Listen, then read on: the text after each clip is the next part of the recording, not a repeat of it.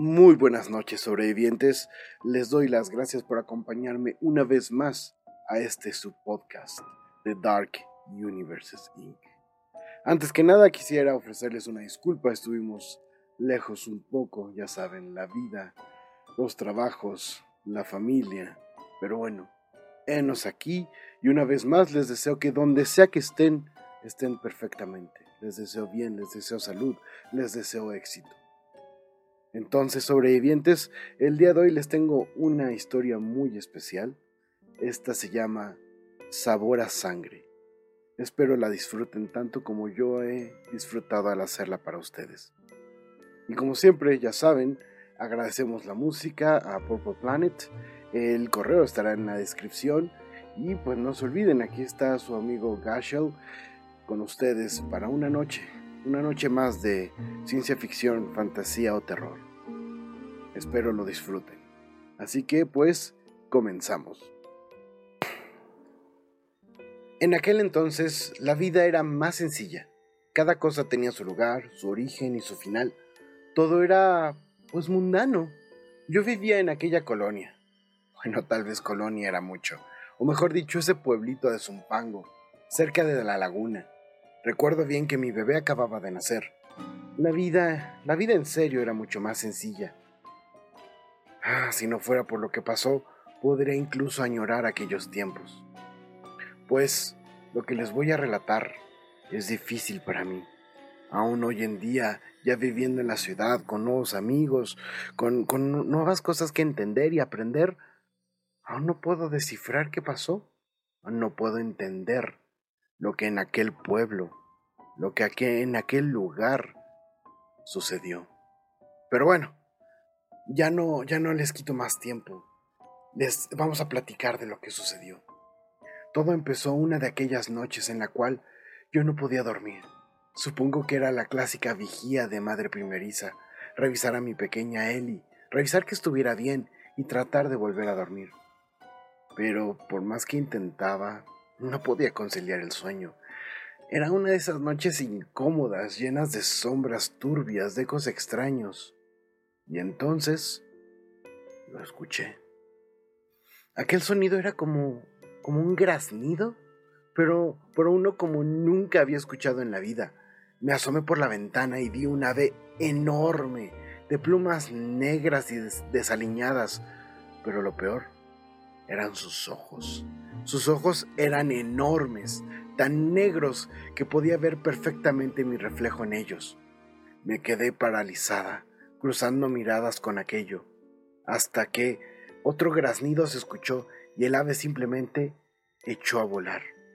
Aquello, aquello me dejó un poco inquieta, pero después de, después de algunos momentos, por fin logré dormir. Sin embargo, la mañana nos despertó a todos los vecinos del pequeño pueblo de la laguna con un grito simplemente desgarrador. Ya que mi vecina mi vecina de tres casas abajo había perdido a su bebito. Estaba azul, flaquito y chupado. Las autoridades del pueblo dijeron que aquello había sido una muerte de cuna, pero mi madre, aún desde su silla de ruedas, enardecidamente decía que aquello no era una muerte de cuna. A ese bebé se lo habían comido las brujas. Creencias de mujer de pueblo, supongo. De cualquier forma, la vida regresó a su cauce natural. Yo salía temprano a trabajar a la tienda de don José, mientras mi hermana menor me hacía el favor de cuidar a Eli y por supuesto a mi mamá. No teníamos a nadie más. Mi papá murió cuando yo era chica. Y el bueno para nada del papá de Eli, Alejandro, mm, se había dado a la fuga a la capital. Muchos en el pueblo creían que teníamos dinero porque la casa era grande herencia de la tatarabuela. Pero al final éramos nosotras tres solas, viviendo el día a día. Aún estaba oscuro cuando dejé la casa. Le encargué a Matilde, mi hermanita, como siempre que no le abriera a nadie, que fuera una chica lista y que nos veríamos por la tarde. La tienda de don José estaba al otro lado de la laguna. Aquel era un camino largo, pero bonito, lleno de árboles, maleza, piedras. Sin embargo, Después de lo del bebé de mi vecina, había algo distinto en el aire. algo que me hacía sentir nerviosa, ya que a pesar de ser verano, hacía mucho frío. Las aves, las aves no trinaban. Había incluso menos animalitos. Parecía que la vida alrededor de la laguna estuviera muriendo. Probablemente eran solo imaginaciones mías. Ah, de cualquier forma, el día se fue relativamente rápido, aunque claro, todos los clientes sabían que yo era vecina de la pobre madre que había perdido a su bebé. Muchos hicieron preguntas incómodas, otros me decían sus teorías tontas. En mi opinión eran puras viejas chismosas. Sin embargo, yo casi para cerrar, ya casi para cerrar llegó una clienta, una mujer a la que no había visto nunca. Su semblante era serio. Ella era realmente muy pálida y poseedora de una de esas miradas que te pesan hasta el alma. Tanto que me puso francamente nerviosa. Y peor, y peor esto se tornó cuando la señora apuntó hacia mi blusa, la cual se había ensuciado, pues de qué creen, pues de leche materna. Me sentí muy apenada debido a que a aquella mujer se le abrieron los ojos enormes y me sonrió ampliamente, mostrándome unos dientes podridos. De inmediato me cubrí con mi chal. Estaba a punto de pedirle que se fuera cuando otra mujer se acercó refunfuñando. Preguntaba qué tardaba tanto. Y entonces me miró. Noté en ella como si me reconociera de algún lado. Me sonrió incluso. Y así, sin cruzar más palabra, pagó por las compras y se marcharon. No podía quitarme el asco ni la incomodidad mientras regresaba a casa, como siempre rodeando la laguna. Y no sé si era la sensación que me habían dejado esas señoras o mis nervios, pero podía jurar que algo se estaba moviendo encima de mí entre los árboles, como, como si algo se estuviera arrastrando de rama en rama, algo pesado, algo grande. Me dije a mí misma que solamente era el viento, que no había nada extraño, pero en verdad podía escuchar las ramas crujiendo encima de mí, y por más que trataba de ver qué causaba semejante ruido, solamente me encontraba con la negrura de las copas de los árboles, y podría jurar que con ojos invisibles que me miraban de arriba abajo. Mi, desesperación fue tanta que tomé una piedra y estaba a punto de lanzarla cuando me di cuenta que por fortuna ya estaba cerca de nuestra casa, donde a la distancia vi a mi hermana esperando en la ventana. Así que olvidé la piedra y, y corrí con todas mis ganas en dirección del hogar. Horas más tarde, después de la cena, estaba yo ayudando a mamá a pasar de su silla de ruedas a la cama cuando le comenté lo que había pasado, lo que había escuchado, y de aquellas mujeres tan extrañas en la tienda. Mi mamá, como siempre atenta y siempre preocupada, me dijo que aquello era probablemente obra de las brujas del otro lado de la laguna, pero que no debía preocuparme. Ella me cuidaría. Nosotras estábamos a salvo y que, a pesar de que era una pena del bebé de la vecina, eso no le pasaría a nuestra pequeña Ellie. Su voz era tierna como siempre, pero estaba increíblemente segura acerca de lo que estaba diciendo. Pero vamos, brujas. Mi madre ya estaba perdiendo un poco la cordura. Sin embargo, comenzó a agitarse. De pronto sus palabras no me causaban sentido. Comenzó a llorar por el bebé de la vecina, pero también decía que ella tenía que ser fuerte, que nuestra familia era primero. Y entonces comenzó a pedirme perdón. Estuve a punto de salir por el médico cuando finalmente mi mamá se tranquilizó y por fin se quedó dormida. Ay, realmente en ese momento no supe qué pensar, qué decir. Ah, por fortuna los siguientes días pasaron sin novedad, aunque yo, yo no podía dormir. Pero ya que trabajaba todo el día, nada me hacía más feliz que ver a la pequeña Ellie dormir. Sin embargo, a la semana de haber visto a esas mujeres extrañas en la tienda, mi insomnio se había juntado con la paranoia. Escuchaba rasguños en las paredes, pasos en el techo. Sentía que la casa estaba siendo vigilada, pero sobre todo comencé a escuchar ese graznido espantoso.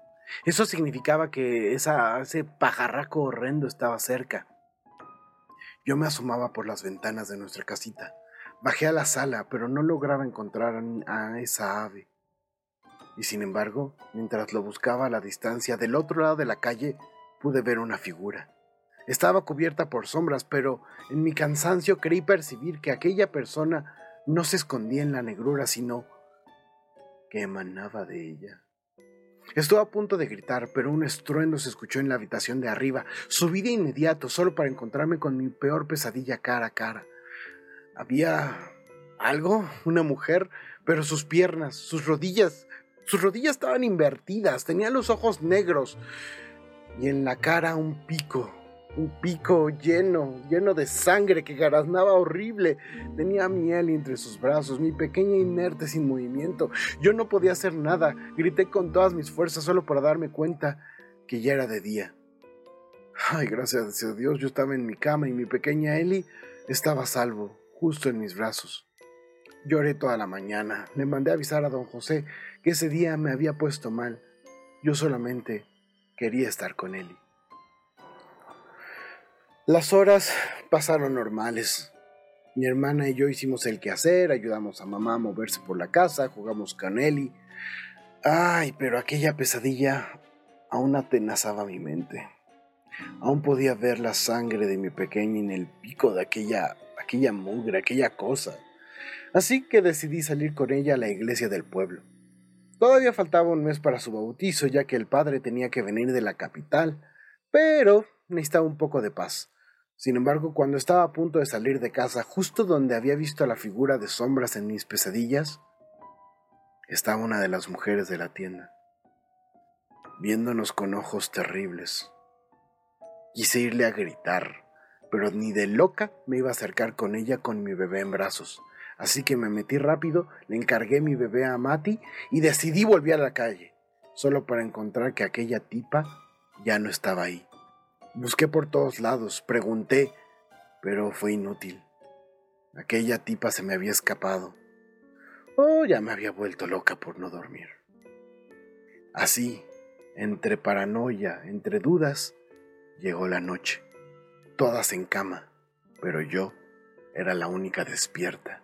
En mi vientre sabía que esa noche no podía, no debía quedarme dormida. Tenía que estar presente cada segundo de la misma pero todo parecía en vano. Las horas pasaron sin disimulo alguno. Pronto dieron las tres de la mañana. Yo estaba optando por dormir cuando escuché el graznido espantoso. Cacheteé mi cara para ver que no estuviese durmiendo. me pellizqué, me mordí la lengua y resultó que todo era real pues entonces el ruido de alas inmensas batiéndose lo inundó todo. Era como si una parvada estuviera directamente sobre mi cuarto. Se escuchaban garras en las paredes y, el, incluso el piso temblaba. Tomé a mi bebé, desperté a Mati, juntas bajamos al cuarto de, la, de mi mamá, que, que era el único sin ventana. Quería al menos, al menos eso nos daría alguna ventaja. Los ruidos se hicieron cada vez más fuertes. Las salas ahora estaban en los pasillos, los rasguños, incluso picotazos. Hice que Matilda abrazara a Eli y la subí a cama de mamá. Yo tomé su bastón y me coloqué cerca de la puerta, cuando ésta se partió como si se tratara de papel, y por ella entraron las dos viejas de antes. Sus ojos eran amarillos, sus faldas parecían estar hechas de plumas, y sus bocas, sus bocas horrendas parecían ser picos de aves malditas. Intenté pegarle a una de ellas con todas mis fuerzas, pero el bastón se rompió al contacto con su cabeza. No había nada que yo pudiera hacer, solamente volteé a ver a mi familia, el terror me estaba ganando, no podía protegerlas. Las mujeres avanzaron relamiéndose los, los labios, los picos, no sé, sus manos, sus garras ansiaban el cuerpo de mi bebé. Pero una voz que no había escuchado en años se hizo presente. ¡Suficiente! dijo esa voz. En ese momento mi madre mi madre se bajaba de su cama recia, entera, como hacía décadas no la había visto. Estas son mis hijas, esta es mi familia, mi casa y sobre todo nuestro territorio. Aquellas mujeres se pararon en seco, pero la figura de mi madre parecía ser enorme ante ellas. Una de aquellas mujeres intentó acercarse a mi madre, pero ella la detuvo solamente con la mirada. Mi madre entonces dio un paso hacia adelante. Esas cosas retrocedieron y dijo, esta es la casa de las ríos.